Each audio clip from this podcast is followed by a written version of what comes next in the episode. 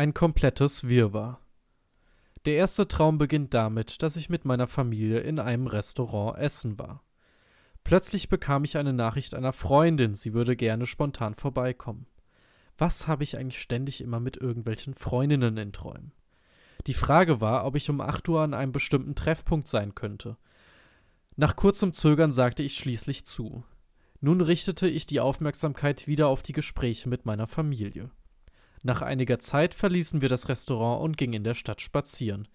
Ich schaute auf mein Handy und bemerkte auf einmal, dass es schon 8.15 Uhr war. Total panisch fragte ich meine große Schwester, ob sie mich ganz schnell zu diesem besagten Treffpunkt fahren könnte. Sie sagte zu. Trotzdem gingen wir noch mal kurz zum Restaurant zurück, in dem immer noch mein Opa am Essen war. Ich aß noch ganz schnell den Rest, der auf meinem Teller lag, und wünschte meinem Opa weiterhin noch frohe Ostern. Er antwortete mir allerdings nicht. So fuhr ich also mit meiner Schwester los und entschuldigte mich schon mal per WhatsApp bei der besagten Person, dass ich zu spät bin. Zweiter Traum.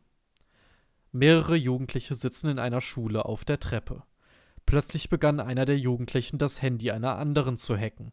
Daraufhin rannte diese aus der Schule gezielt in ein Gebäude, um sich zu verstecken. Der Junge, der ihr Handy hackte, rannte ihr hinterher. Allerdings hatte sie es irgendwie geschafft, die Struktur des Hauses zu ändern, so dass er nicht durch die Haustür einbrechen konnte. Er stieg über den Balkon ein. Oben angekommen gelangte er auf eine Dachterrasse. Ab hier übernahm ich die Rolle des Jungen. Ein ekelhafter alter Mann tauchte auf und machte mir irgendein Angebot, was ich unbedingt annehmen sollte. Daraufhin stellte ich mich vor einen Spiegel und fragte Guido Kanz, wie ich mich entscheiden soll. Er konnte es mir leider nicht sagen. Kurz darauf war der mysteriöse Mann aber auch schon weg und ein neuer alter Mann tauchte auf. Er hatte ein versifftes T-Shirt an. Seine große Wampe schaute unter dem T-Shirt raus. Er sagte zu mir, dass ich duschen gehen soll. Ich ging mit ihm in ein Badezimmer. Als er kurz den Raum verließ, rannte ich schnell in ein anderes Badezimmer. Nach kurzer Zeit betrat er auch dieses Zimmer und sagte mir, ich hätte acht Minuten Zeit zum Duschen. Innerlich hatte ich das Gefühl, dass diese Dusche mich umbringen würde, weshalb ich seine Forderung auf keinen Fall erfüllen wollte.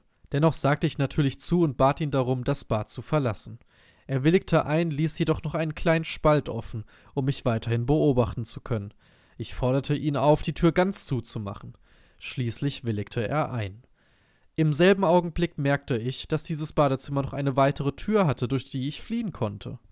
Ich machte die Dusche an, so dass der Mann denken würde, ich würde ganz normal duschen, verließ aber daraufhin das Bad durch die zweite Tür. Kurz darauf bemerkte ich, dass ich noch nackt war, rannte schnell ins Bad zurück und zog mir wenigstens meine Unterhose an. Wieder verließ ich das Bad durch die Tür und wollte einfach nur vor diesem Mann fliehen. Ich rannte durch einen mysteriösen Keller und gelangte schließlich in ein riesiges Krankenhaus, welches fast komplett offen war, also kaum getrennte Räume enthielt. Überall standen Betten, in denen Babypuppen lagen. Ich fragte mich, wie man den Puppen sowas Schlimmes antun könnte. Da kam plötzlich eine Frau auf mich zugelaufen. Sie sagte, dass ich nicht hier sein dürfte. Nun begann eine riesige Verfolgungsjagd. Verzweifelt versuchte ich, dieses Krankenhaus zu verlassen. Ich kam an einigen Fahrstühlen an, fuhr mit diesen, allerdings schien ich damit kaum weiterzukommen. Es kamen immer neue Gänge mit unzähligen weiteren Fahrstühlen. Die Frau, die mich verfolgte, forderte ihr Personal auf, mit Telepathie die Fahrstühle zuzuhalten. Dies funktionierte kurze Zeit auch, doch dann hatten die Mitarbeiter keine Kraft mehr und ich konnte wieder durch weitere Fahrstühle fliehen, welche teilweise nicht mal nach oben oder unten führten, sondern einfach nur direkt auf der anderen Seite aufgingen, als würde ich durch einen Gang laufen. Irgendwann war ich in diesem einen rettenden Fahrstuhl angekommen, schaute in den Spiegel und sagte, was ein komischer Traum. Moment mal. Ich realisierte also, dass ich am Träumen war, konnte diesen Traum aber leider nicht beeinflussen. Die Tür des Fahrstuhls ging auf und vor mir erschien eine wunderschöne Insel mit Sandstrand. Da ich ja irgendwie realisierte, dass ich träume, wollte ich fliegen, aber auch das gelang mir nicht wirklich. Schließlich legte ich mich in eine Liege am Strand. Einige Meter weiter weg liefen zwei bewaffnete Soldaten am Strand entlang. Ende